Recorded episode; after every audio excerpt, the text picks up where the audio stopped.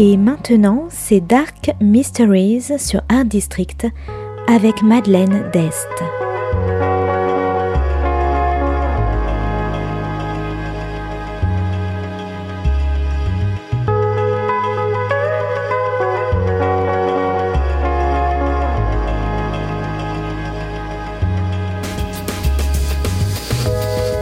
Welcome to Dark Mysteries, a book review show devoted to crime, mystery thrillers, and the dark side of human nature. I'm Madeline Diest. Join me as I talk about great books in the crime and mystery genre. Today's book is The Truth Behind the Lie by Sara Lövestam. Published in English in 2019 by Minotaur Books, today's book is about missing children, secrets, and trauma.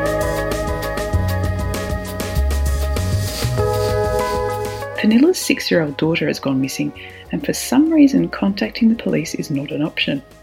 Instead, she answers a strange ad in the newspaper and engages a private detective. The detective Kouplan is not at all what she expected. A man who barely looks out of his teenage years, he's an Iranian refugee living in Sweden, hiding from the authorities but in need of money. Kouplan is determined in his new career as a detective and begins in earnest to unravel the case of the missing little girl. He scours the area where she disappeared and interviews Pernilla over and over again. Guided by Google in the best methods for investigating, he probes into Pernilla's world while also keeping one eye out for the police. He also has his contacts in Stockholm's underground of illegal immigrants and crime, and he begins to follow a lead into the grubby world of child trafficking. But what is Pernilla hiding from him? Why couldn't she simply go to the police to report her daughter missing? And why does her story not quite add up?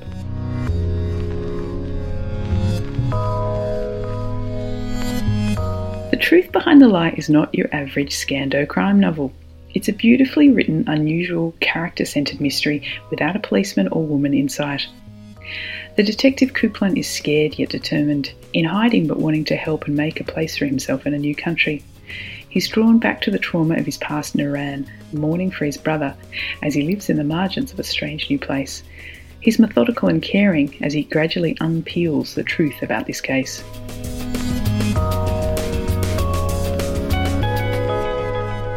Pernilla, the child's mother, is equally as complex. There are gaps in her story, times she claims she can't remember, and sometimes she fails to answer even the simplest of questions about her daughter, like who is the child's father? What dragged me through this story was the nagging question of why she didn't want to go to the police when she thought her child had been kidnapped. This simple question created tension enough to completely engross me in the book. The book is also about memory and coping with trauma, and while Kouplan has chosen to flee to Sweden, with limited choices of course, the story also follows other people who live under the radar in Sweden. Those who never chose to leave their home countries the trafficked women and children brought in by organised crime gangs to work as prostitutes. But the truth behind the lie is not all doom and gloom. Together, Kouplan and Pernilla find healing in the investigation, and the final twist is still reeling around inside my mind. So, if you like mysterious questions, complex characters, gritty underworld, and the fine line between truth and lies, I recommend The Truth Behind the Lie by Sara Lövestam.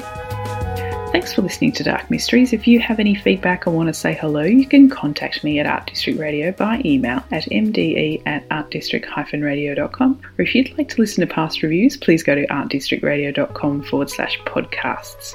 And until next time, happy reading.